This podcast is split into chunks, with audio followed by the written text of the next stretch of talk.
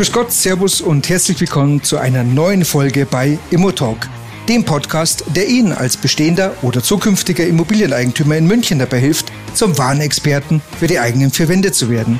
Dafür öffnen wir auch heute wieder die Türen zur Information, die Ihnen ganz konkret und absolut verständlich dabei helfen, die besten Entscheidungen in Bezug auf Ihre Immobilie zu treffen. Mein Name ist Michael Müllmann und ich bin Ihr Immobilienexperte in München. Los geht's, Bockmas!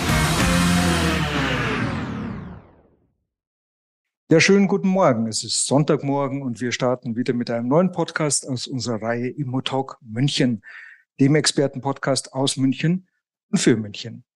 Wenn Sie Immobilieneigentümer sind, Ihre Immobilie möglicherweise verkaufen wollen und nicht wissen, welche Gefahren bei Ihrem Immobilienverkauf auf Sie zukommen können, wenn Sie das Thema Geldwäsche nicht kennen oder nicht ernst nehmen oder sagen wir, das Geldwäschegesetz nicht befolgen, kann das neben jede Menge Ärger auch großen finanziellen Verlust nach sich ziehen. Mein heutiger Gast ist ein richtiger Geldwäsche-Experte und wird uns Antworten auf die brennendsten Fragen liefern. Er ist Senior Partnership Manager und DEKRA-zertifizierter Geldwäschebeauftragter mit besonderer Expertise im Immobiliensektor und Güterhandel.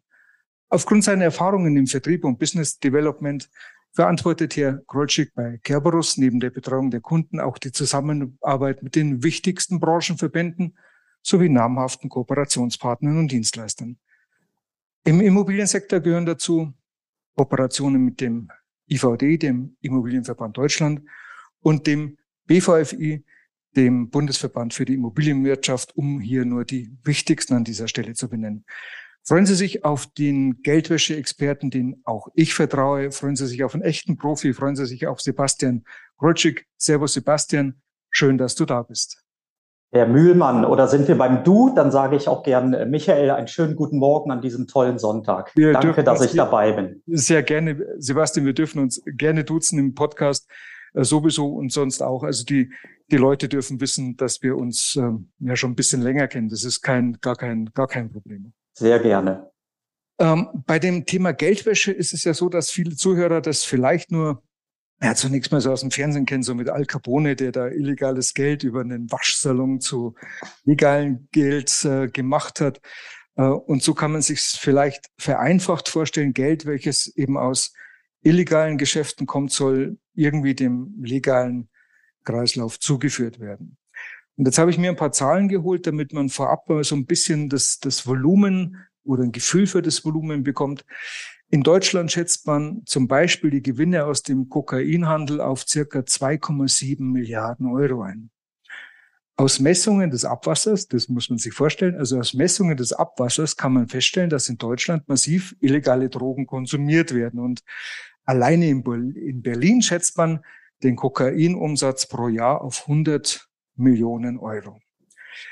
Über Steuerhinterziehung, äh, Hinterziehung, gerade im Bereich mit Aktiengeschäfte, vermutet man eine Summe von 31,8 Milliarden Euro. Und das sind dann doch schon eher Beträge, die man wohl nicht mehr über den Waschsalon handeln kann.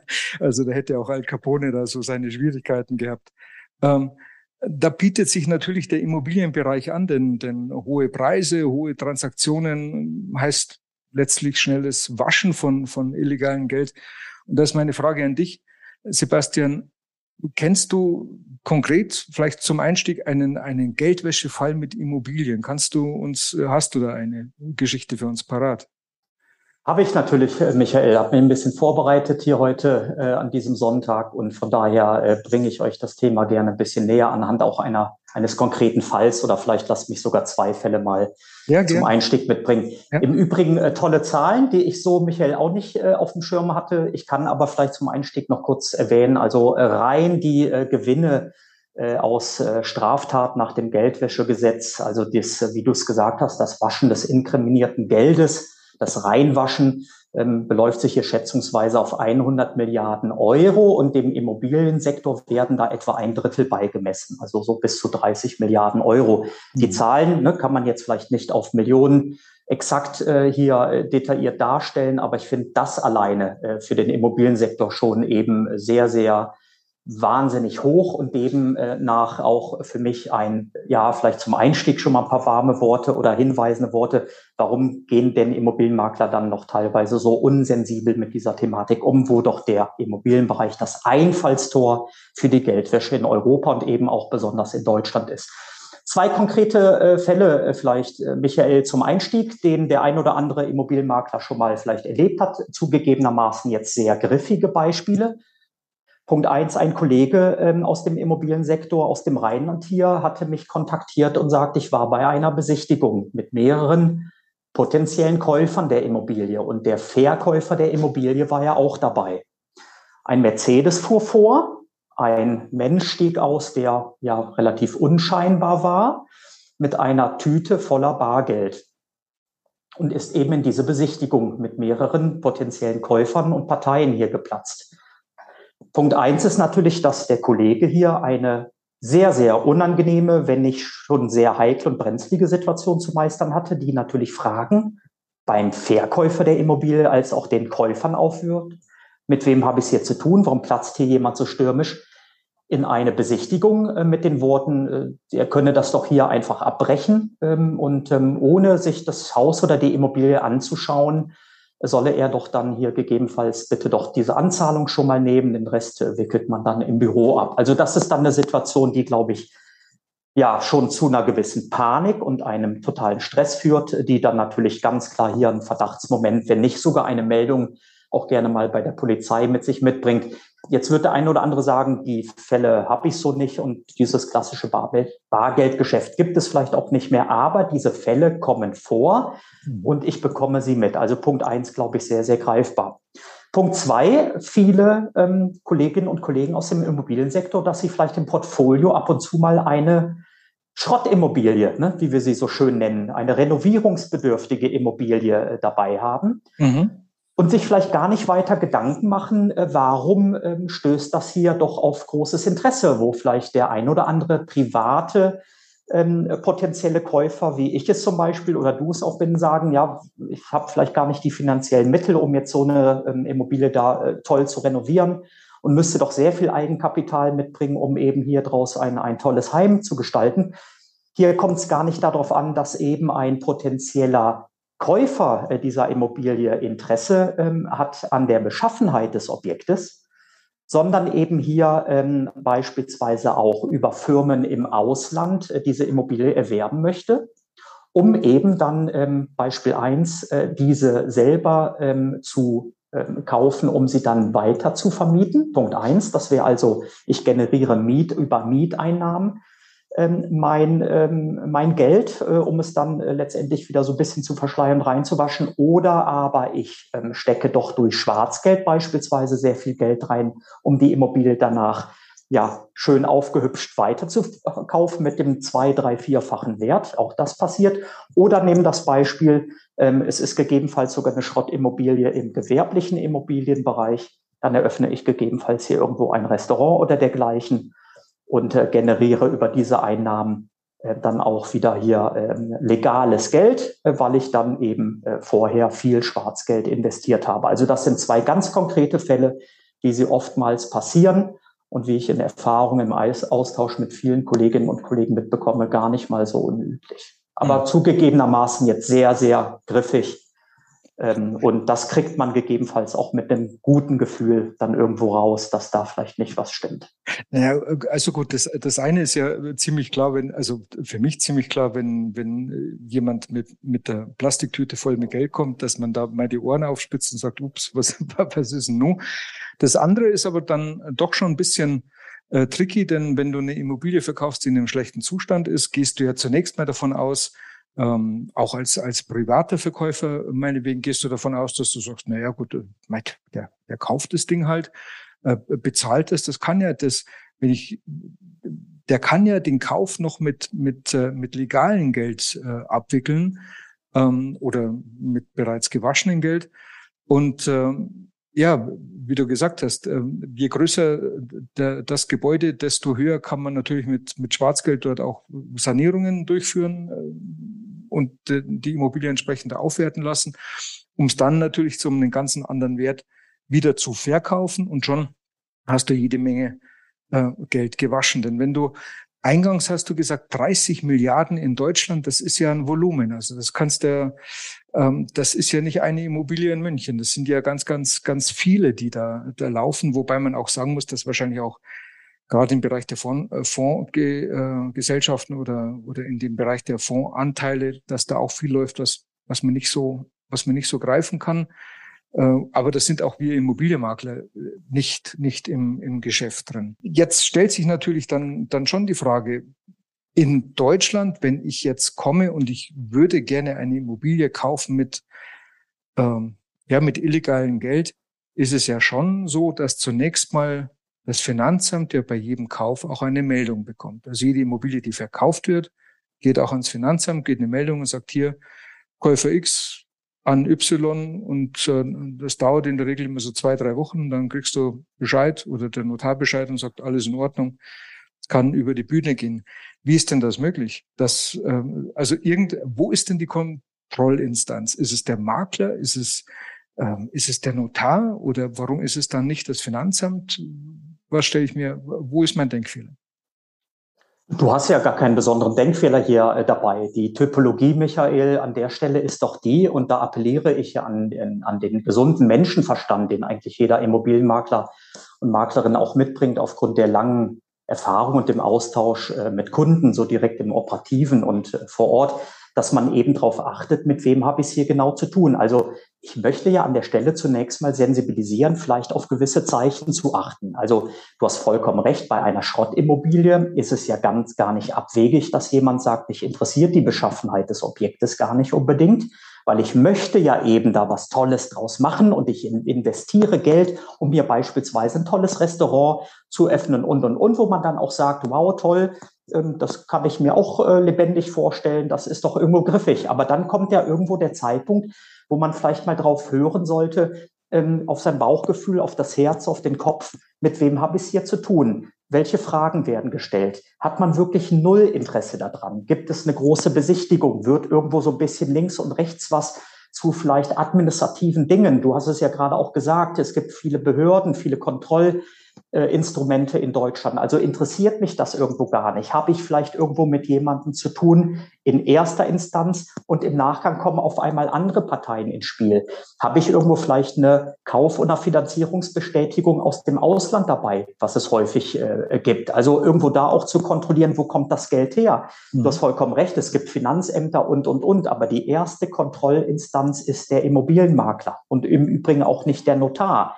Der Notar ist auch verpflichtet nach dem Geldwäschegesetz und muss seine Identifizierung machen, wird sich vielleicht auch ein Stück weit äh, zurücklehnen und sagen, der Immobilienmakler hat hoffentlich ein bisschen vorgefühlt, ähm, so dass ich da auch äh, relativ sicher bin. Aber die, das erste Kontrollgremium ist immer der Immobilienmakler. Und ich verstehe, dass es irgendwo Herausforderungen gibt, die nicht ganz leicht sind oder dass es Situationen auch im Alltag gibt, wo man sagt, ich habe da eigentlich jetzt sogar keinen Verdacht erkannt.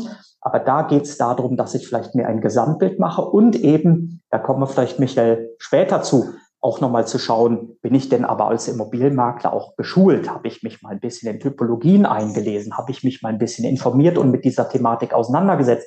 Dann verstehe ich es vielleicht auch ein Stück weit mehr. Und das ist natürlich alles so im Rahmen der sogenannten Sorgfaltspflichten vielleicht mal ganz interessant, um dann vielleicht das eine Prozentpunkt mehr Wissen mitzubringen oder mehr Gespür, um dann irgendwo am Ende zumindest, und dann kommen wir ja vielleicht auch dazu zum Thema persönliches Risiko und Haftung, eben fein raus zu sein, wenn ich alles getan habe und ich sagen kann, guten Gewissens hier scheint mir alles sauber zu sein. Ich muss nicht melden, ich habe aber alles identifiziert und dokumentiert, damit ich dann am Ende auch sagen kann, äh, das konnte ich hier an der Stelle nicht wissen. Also jetzt kann also, ich, äh, ich plane mal aus, aus, unserem ja. eigenen, aus unserem eigenen Nähkästchen. Also wir sind als Immobilienmakler, ich, ich war vor einigen Jahren, ich habe meinem Staatsanwalt, äh, ich glaube sogar, der war aus München zugehört, äh, zum Thema ähm, Geldwäsche und ich habe für mich entschieden, habe gesagt, oh, da will ich nicht mit dabei sein. Das ist ein Thema, das müssen wir ordentlich machen, das müssen wir präzise und und und äh, auch auch rechtssicher ähm, wieder auf die Beine stellen, weil wir stehen absolut für den rechtssicheren Verkauf. Und dann habe ich euch kennengelernt, äh, Kerberos, auch eine Empfehlung über den Bundesverband für die Immobilienwirtschaft. Und ähm, ihr seid in meinen Augen und nach meinem Wissensstand die Nummer eins in, in diesem Bereich. und äh, haben dann gesagt, okay, wir, wir nehmen die, das Thema sehr ernst und wir nehmen euch äh, als Partner mit ins Boot. Und für uns ist es so, dass wir einmal sehr, sehr offen auf unserer Webseite das Thema Geldwäsche ansprechen. Und so vermute ich einfach, dass schon ähm, die, die, die bösen Jungs gar nicht zu uns kommen, weil sie sagen, oh, die nehmen das Thema ernst, da, den rufe ich gar nicht an oder da gehe ich nicht zu einer Besichtigung oder dem biete ich nichts zum Verkauf an. Ähm, es ist auf der, auf der anderen Seite äh, sicher auch so, dass wir jeden, jeden Verkauf, jede Wohnung, jedes Haus, jedes, egal was das ist, äh, auch Mehrfamilienhäuser, wir prüfen jeden Vorgang. Ja, also wir prüfen die Käufer- und die Verkäuferseite sehr, sehr genau über euch. Wir dokumentieren. Es reicht nämlich nicht aus, wie ich immer wieder von äh, Maklerkollegen hören, ja, ja, ich mache das ja auch. Ich hole mir den Personalausweis, den fotokopiere ich dann, den hebe ich da noch auf und dann habe ich alles getan, was ich tun muss. Das, das ist ein Druckschluss, das ist nicht so, aber da kannst du, kannst du mehr dazu sagen, was man dazu machen muss. Fakt ist, und deswegen machen wir es. Auf der einen Seite ist es so, dass wir einen enormen wirtschaftlichen Schaden haben auf europäischer Ebene, aber natürlich auch innerhalb von Deutschland. Äh, da geht äh, ganz viel Geld äh, dem, ja, wie soll ich sagen, der Allgemeinheit natürlich auch, auch verloren. Und wir müssen uns da nicht beschweren, dass wir hohe Steuersätze haben, wenn wir auf der anderen Seite die, die nichts gegen die Geldwäsche tun. Äh, und auf der anderen Seite will ich einfach Rechtssicherheit haben, weil du nämlich als, äh, als Immobilienmakler ja voll in der Haftung äh, stehst. Ähm, wie steht denn ein Immobilienmakler in der Haftung? Oder bevor du das beantwortest, vielleicht mhm. ein wichtiger Punkt. Wenn ich das Thema Geldwäsche nicht seriös geprüft habe, nicht seriös umgesetzt habe und es kommt, es kommen die Behörden und sagen, du, pass auf, Müllmann, das war jetzt schlecht, weil hier mal ein Fall von Geldwäsche. Da kann ja alles Mögliche passieren, bis hin zur Rückabwicklung, bis Schadensersatz und, und, und, und Schlag mich tot. Keine Ahnung. Was, was kann denn alles passieren? Michael, das ist ja ein ganz sensibler Punkt und da muss man offen drüber sprechen. Ich möchte aber an der Stelle vielleicht vorab, bevor ich darauf eingehe, auch hier keine Panik mache oder keine Angst ähm, äh, verbreiten. Du hast einen Punkt gesagt, der mir auch als, als Berater in diesem Umfeld ganz, ganz wichtig ist. Es ist ein gesellschaftliches Thema. Und ich glaube, das Geld, das uns hier verloren geht, das können wir sehr gut in Bildung, Digitalisierung und, und, und.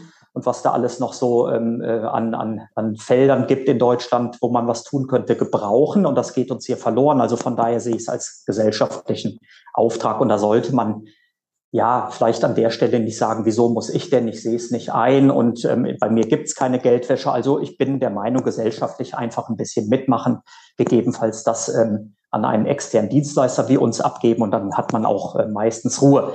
Aber äh, jetzt kommen wir mal zu dem Punkt, du hast vollkommen recht. Also das Entscheidende ist, ist die Identifizierung ähm, und Verifizierung meiner Vertragspartner, meines Kunden und die anschließende Dokumentation und eben da, wo ich Verdachtsmomente habe, bitte unbedingt melden melden macht frei. Also von daher, da kann auch nichts passieren, wenn ich falsch melde oder irgendwo was vergesse. Hauptsache, ich melde, um mich selber auch ein bisschen zu schützen. Und selber zu schützen heißt Punkt ähm, eins. Ich habe äh, so ein Stück weit äh, den Sicht des Ordnungswidrigkeitengesetzes, Paragraph 130 der dann eben besagt, dass ähm, ich als äh, Unternehmensinhaber oder Geschäftsführer, so wie du es auch bist, ja, dafür gerade stehe und äh, sicherstellen muss, dass ich ein entsprechendes Präventionskonzept mitbringe. Ne? Also das heißt hier Präventionskonzept Geldwäsche. Das heißt, ich muss alles so nach dem Geldwäschegesetz um, vor, umsetzen, wie es die Anforderungen mit sich bringen. Vielleicht darüber hinaus auch ein Stück weit einfach mal ein bisschen mehr und ähm, habe gegebenenfalls ein paar Kolleginnen und Kollegen mit an Bord und muss auch dort sensibilisieren und schulen und, und, und.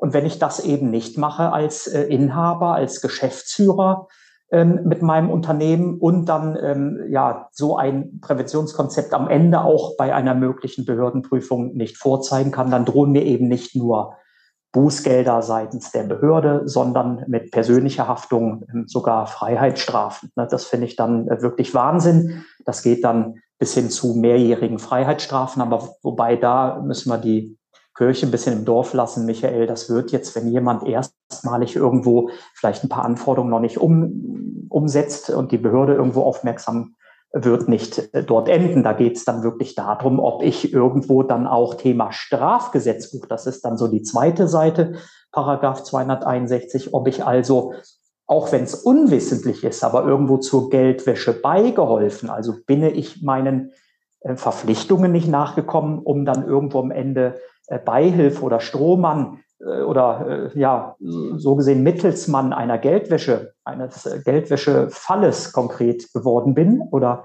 äh, da mitgeholfen habe und das landet eben bei den Strafverfolgungsbehörden, dann kann natürlich auch so ein Geschäft rückabgewickelt werden. Und dann ist ganz klar, dann wird natürlich auch geschaut, inwieweit habe ich da etwas verursacht, wissentlich oder unwissentlich, aber habe dann eben beigetragen. Und dann kann es äh, sehr, sehr teuer werden, Bußgelder bis zu einer Million Euro. Ähm, an der Stelle sei gesagt, es gibt bereits über 80 Bußgeldtatbestände im Bereich des Geldwäschegesetzes. Also das kann dann teuer werden. Aber vielleicht kommen wir gleich ja ganz kurz darauf, was passiert mir zum Beispiel bei so einer Prüfung der Behörde etc. Da möchte ich dann sagen, ähm, auch da kann es Bußgelder geben, aber bitte jetzt nicht erschrecken, dass jeder da schon mit einem halben Bein im Knast steht. Das ist nicht der Fall, aber es kann übel enden, wenn ich dann irgendwie wiederholt und mehrfach und mach nicht und äh, werde Opfer dann ähm, und, und habe da nicht mitgeholfen. Ja, dann gute Nacht. Das ist ja auch nicht schön für den Verkäufer. Ja, für, dem macht das ja auch keinen Spaß. Gar nicht. Also du verkaufst eine Immobilie, denkst alles in Butter, hab ja einen Profi engagiert und jetzt ist, äh, jetzt liegt das Kind im Brunnen. Weil wir über den Profi, wir hatten ja eingangs äh, darüber gesprochen, du bist ja die Schnittstelle zum, zu den beiden Verbänden, die wir in Deutschland haben, IVD und BVFI. Ihr seid die Nummer eins in, im Bereich äh, der Geldwäsche, Bereich Immobilien. Und äh, jetzt hast du mir ganz zu Anfang eine Zahl verraten, wie viele Immobilienmakler denn tatsächlich bei euch gelistet sind. Wenn wir davon ausgehen, dass wir in Deutschland 33.000 gemeldete Immobilienmakler haben und das sind, das sind jetzt, das sind auch alle drin, die mal vielleicht einmal im Jahr, also die ein 34c haben, die sich mal angemeldet haben als Makler, einmal im Jahr was makeln, also die, ich nenne sie mal liebevoll diese Küchentischmakler. Aber das ist ja auch völlig egal, ob das ein Küchentischmakler ist oder, oder ein, ein, ein Vollprofi mit, mit Ladengeschäft etc. Ähm, ihr habt tatsächlich 700 700 oder etwas über 700 Makler, die, die euch angeschlossen sind bei 33.000, die wir haben? Ist richtig, Michael, wenn wir jetzt hier so offen mit den, mit den Zahlen umgehen. Und das zeigt ja ein Stück weit auch mein Unverständnis, warum das nicht angenommen wird. Ich bin mir durchaus bewusst und möchte hier keinen verurteilen, dass das natürlich irgendwo ein Stück weit lästig ist, diese Thematik. Und immer wenn ich in Webinaren zum Beispiel auch frage, was sind so die drei lästigsten Alltagsbegleitungen im Leben eines Immobilienmaklers, dann hört man oftmals auch das Thema Geldwäsche. Und ich mache ja ein bisschen was, aber ich weiß nicht genau und ich schiebe das so vor mir her. Ich mache das jetzt allerdings schon im dritten Jahr und kann äh, wirklich sagen, dass die Sensibilisierung steigt, also wirklich Jahr für Jahr. Aber die Frage müssen wir uns stellen, warum gibt es so viele Immobilienmaklerinnen und Makler in Deutschland, aber so viele tun noch nichts im Hinblick auf die Geldwäsche? Jetzt weiß ich natürlich nicht von dem Rest, die nicht bei uns ähm, äh, oder mit uns zusammenarbeiten, inwieweit sie vielleicht woanders etwas tun oder irgendwie einen Partner haben oder einen Rechtsanwalt und, und, und. Aber im, im Allgemeinen merke ich, dass viele dort noch nicht sensibilisiert sind. Und es ist eben, Michael, so, ihr geht zum Beispiel sehr proaktiv damit um. Und ich sage nur mal ein Argument, warum das nämlich nicht als Vertriebsargument nutzen. Ich, Immobilienmakler XY, kümmere mich um meine Verpflichtungen des Geldwäschegesetzes. Das heißt, vor dem Verkäufer einer Immobilie stehe ich doch gut da und sage, ich kümmere mich darum, lieber Verkäufer der Immobilie, dass wir hier den richtigen Käufer finden. Den prüfe ich, den checke ich, dass das auch alles hier sauber etc. abläuft, dass du dir keine Sorgen machst mit deiner, ja, oftmals hängt man ja vielleicht auch noch mit dem Herzen an dieser Immobilie und muss sie vielleicht aus Altersgründen abgeben und und und möchte sicherstellen, dass das auch hier in die richtigen Hände gelangt. Also das ist für mich Punkt eins. Auf der zweiten Seite gibt es eben den, den Käufer der Immobilie, der irgendwo sagt, oh, ich möchte nicht irgendwie danach noch Stress bekommen und ist das hier alles sauber und, und, und. Also wenn ich damit sehr proaktiv umgehe als Immobilienmakler, dann ist das doch ein Qualitätsmerkmal und es geht hier ja auch so ein bisschen um Reputation etc. pp. und ein, wie es eingehend sagte, einen gesellschaftlichen Auftrag. Also das ist für mich dann unverständlich. Wenn ich einen letzten Satz sagen darf, ich glaube, das Geldwäschegesetz und dann letztendlich die Geldwäscheprävention und die Verpflichtung des Geldwäschegesetzes. Für mich als Immobilienmakler sollte man so ein Stück weit wie eine lästige Versicherung vielleicht auch sehen. einfach irgendwo mal angehen, machen lassen vielleicht auch, weil ich verstehe, dass man durch den Dschungel sich teilweise gar nicht alleine kämpfen kann, weil man vielleicht die Expertise gar nicht böse gemeint, warum auch nicht mitbringt oder auch irgendwie die zeitlichen ähm, oder physischen Ressourcen äh, mitbringt. Aber dafür gibt es ja nun mal auch Experten, Juristen, die dann alles so machen, dass man dann auch bei Prüfungen beispielsweise der Behörde äh, sauber und sicher aufgestellt ist und da kein Bußgeld droht. Also warum nicht machen? Eine lästige Versicherung, die ich einfach dauerhaft irgendwo habe, wo ich auf zurückgreifen kann für den Fall der Fälle. Und dann kann ich eigentlich ein Häkchen dahinter setzen. Und klar muss ich dann noch meinen Vertragspartner identifizieren. Aber auch da, Michael, ähm, machen wir uns mal nichts vor, vielleicht beim durchschnittlichen Makler, wie viele Identifizierungen hat man im Jahr? Es sind ja nicht Hunderte. Ne? Und von daher glaube ich, nimmt das dann auch gar nicht mehr so viel Platz weg. Auch da könnte man sich beispielsweise bei uns digitale, schnelle Lösungen ähm, auch äh, besorgen, um diesen Prozess zu vereinfachen. Oder es gibt Anbieter wie OnOffice, wo wir dann irgendwo ein Tool zur Verfügung stellen. Ich glaube, äh, dir ist es auch bekannt.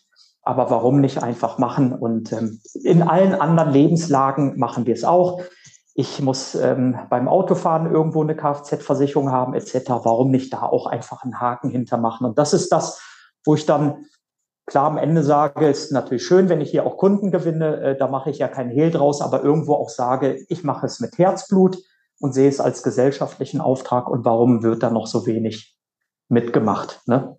Also ich kann es bestätigen. Der äh, Grund ist, für diesen Podcast ist, dass wir ja sagen, wir wollen ähm, unsere Kunden zum, zum Experten der eigenen vier Wände machen. Jetzt weiß ich natürlich auch, dass äh, der eine oder andere Kollege, der eine oder andere Immobilienmakler immer wieder bei uns reinhört und sagt, oh ja, mein, der, der Mühlmann wieder mit seiner Geldwäsche. Ähm, einfach mal äh, ganz einfach ausgedrückt. Das Thema Geldwäsche ist für uns kein, kein Aufwand äh, und ich sehe es auch gar nicht als als eine großartige äh, Versicherung. Ich sehe es wirklich als Auftrag. Das ist ein Thema, das, das machen wir. Äh, ich will das auch machen, ich will es ordentlich machen.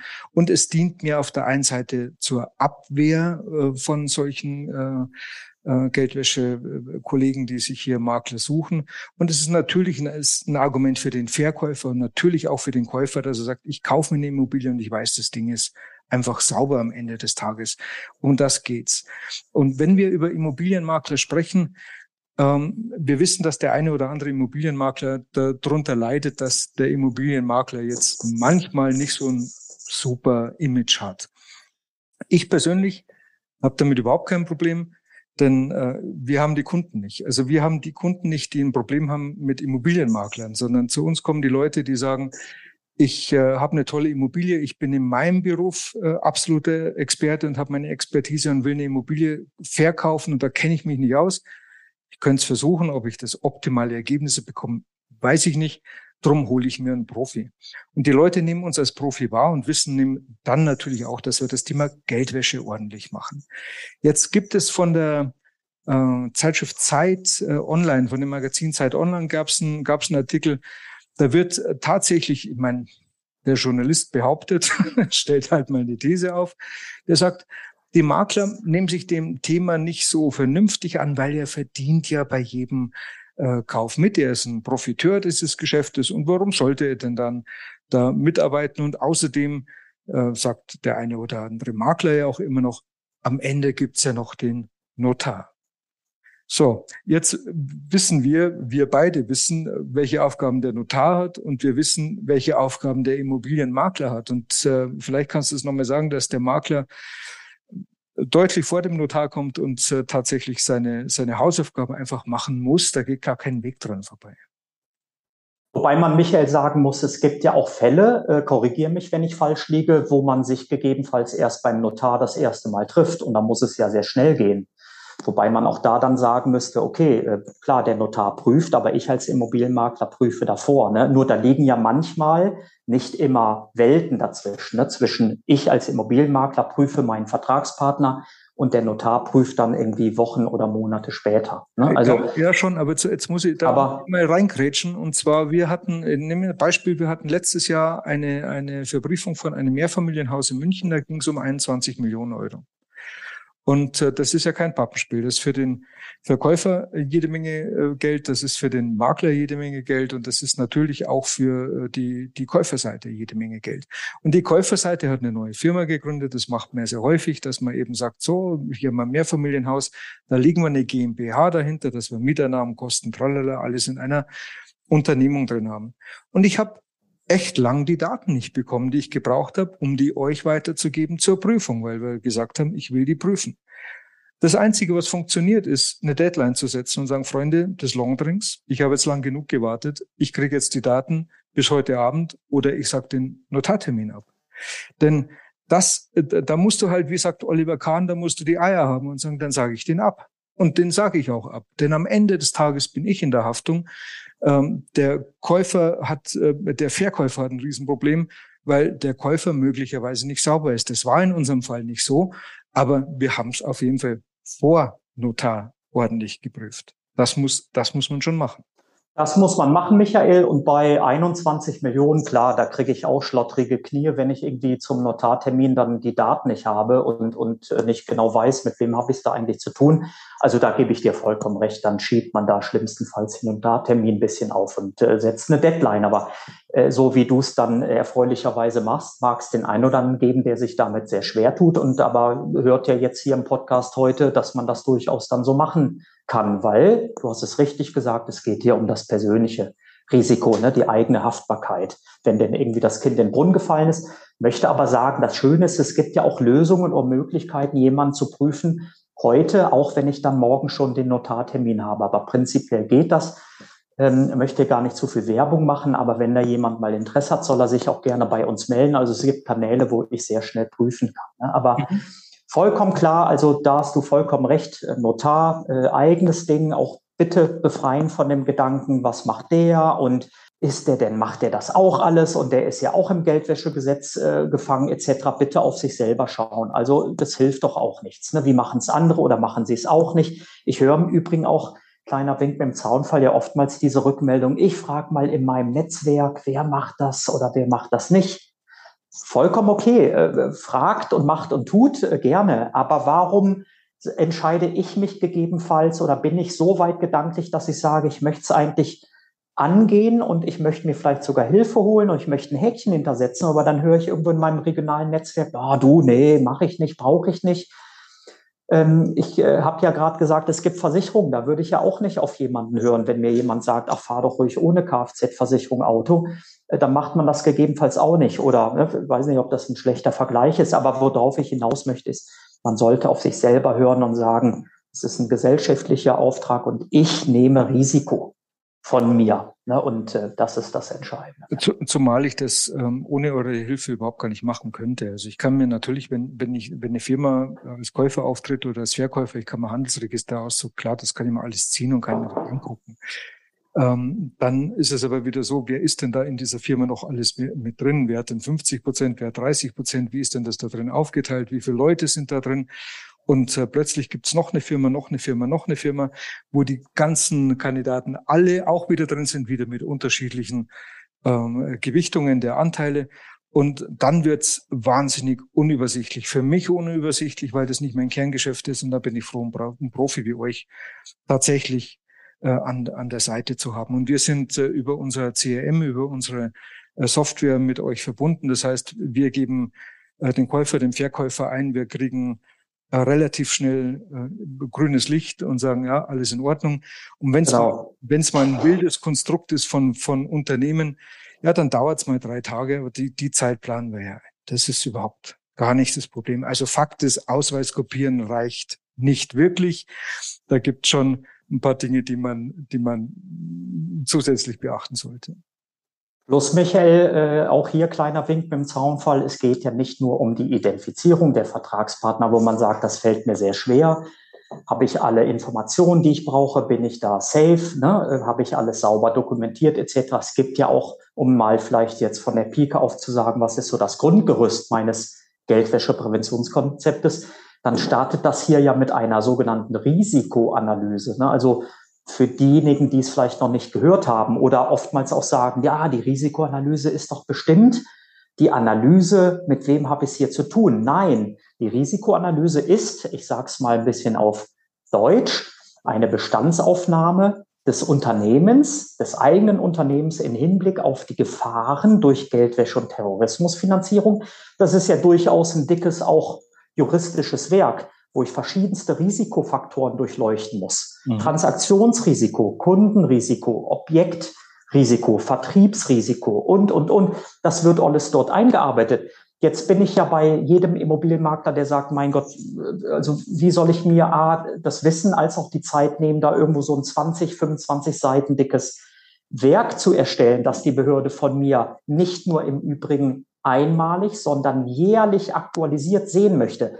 Da bin ich ja auch bei euch und sage, mein Gott, äh, da auch gern mal eine Minute schimpfen. Wieso, weshalb, warum? Aber das Gesetz verlangt es nun mal und die Behörde möchte schauen, wie schätze ich mein Unternehmen selber ein in Hinblick auf die Gefahren durch Geldwäsche und leite ich dann dort weitere Sorgfaltspflichten, sogenannte Sorgfaltspflichten ab. Also muss ich mich jährlich mal schulen, das sowieso, ne? Oder muss ich genauer schauen, mit wem habe ich es zu tun, weil ich vielleicht viel Unternehmenskunden aus dem Ausland sogar noch habe und, und, und.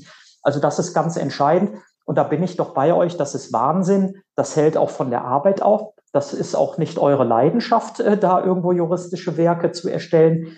Also warum nicht sich die Sicherheit holen und zu sagen, da gibt es jemanden, der unterstützt mich, der macht das für mich auch erstmalig ähm, und hilft mir und begleitet mich dort dauerhaft. Und äh, das ist so das Entscheidende. Ähm, Immobilienmakler holen sich ja auch so, das wirst du wahrscheinlich bestätigen können, irgendwo Hilfe ne? bei gewissen Thematiken und Dingen, die ich in meinem Alltag benötige und brauche und die mich vielleicht auch verbessern oder mir das erleichtern. Und ich glaube, wenn wir doch mal ehrlich sind, äh, das ist doch hier ganz maßgeblich äh, entscheidend, äh, dass das mich ähm, ja auffällt, dass das Stress verursacht. Und hier erleichtert es mir doch den Alltag. Ich muss mir nicht über alles Gedanken machen. Ich lage es gegebenenfalls aus. Und dann bin ich relativ safe und dann habe ich schon mal ganz, ganz viel Risiko von mir genommen. Ne?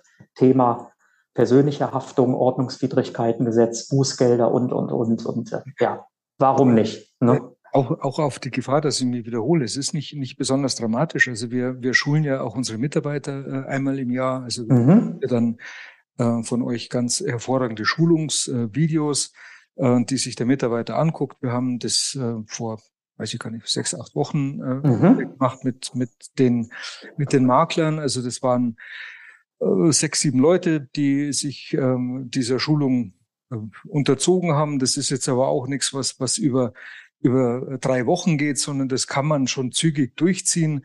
Ähm, man zieht seine Leute zusammen, sagt, komm hier mein Vormittag, wir gucken uns das an, äh, hier wird geschult, dann gibt es einen Fragebogen hinterher.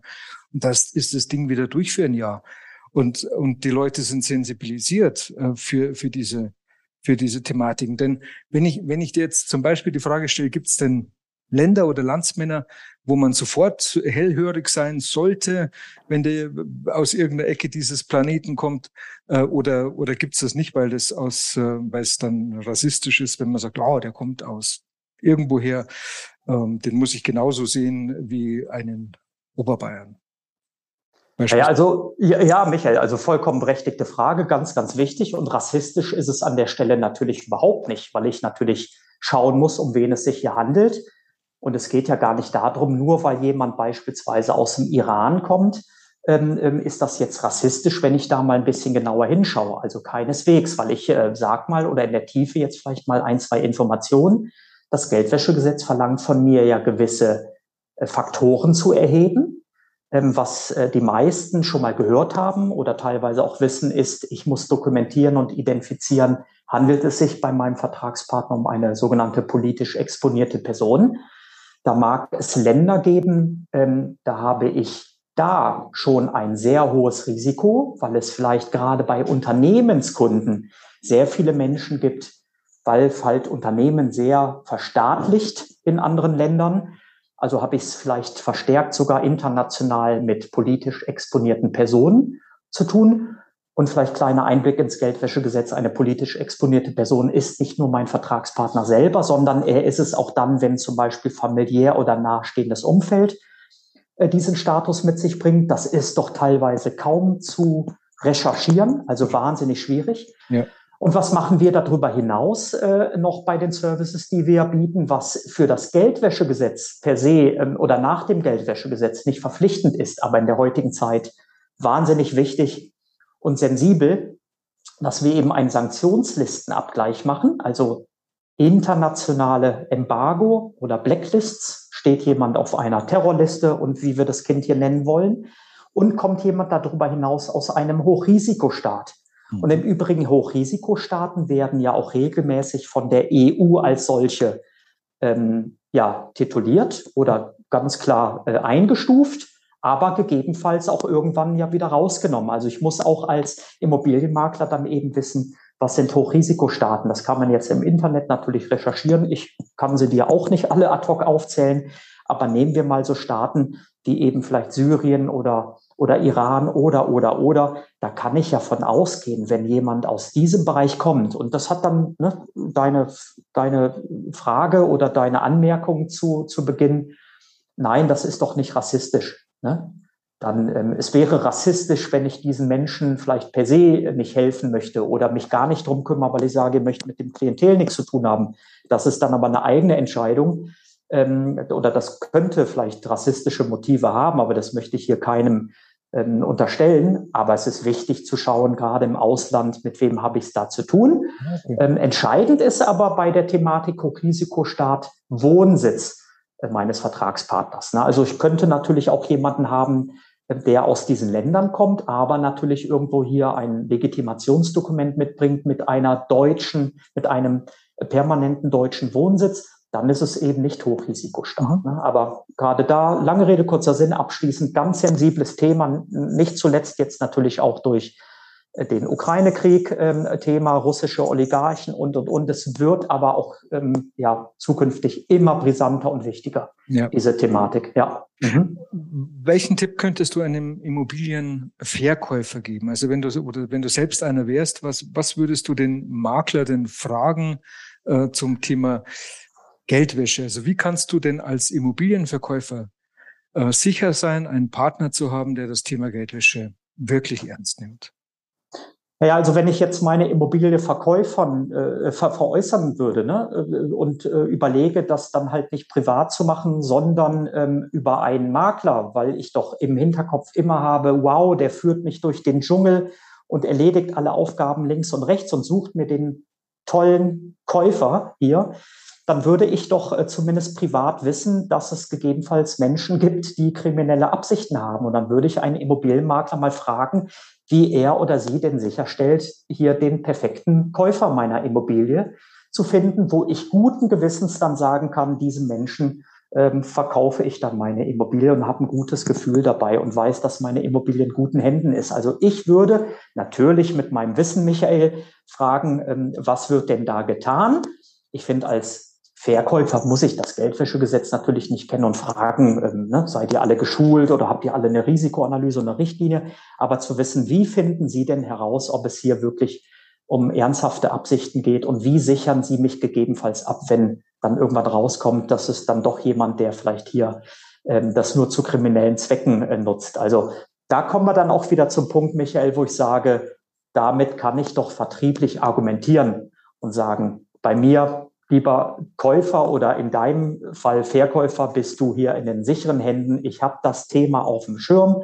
Es ist gesellschaftlich ganz hoch äh, und sensibel an, äh, aufgehangen. Ne? Und, und ne, im, im Zuge der Globalisierung ne, weiß ich, was zu tun ist und kenne mich ein bisschen aus. Also das ist, glaube ich, das Hauptargument. Mhm.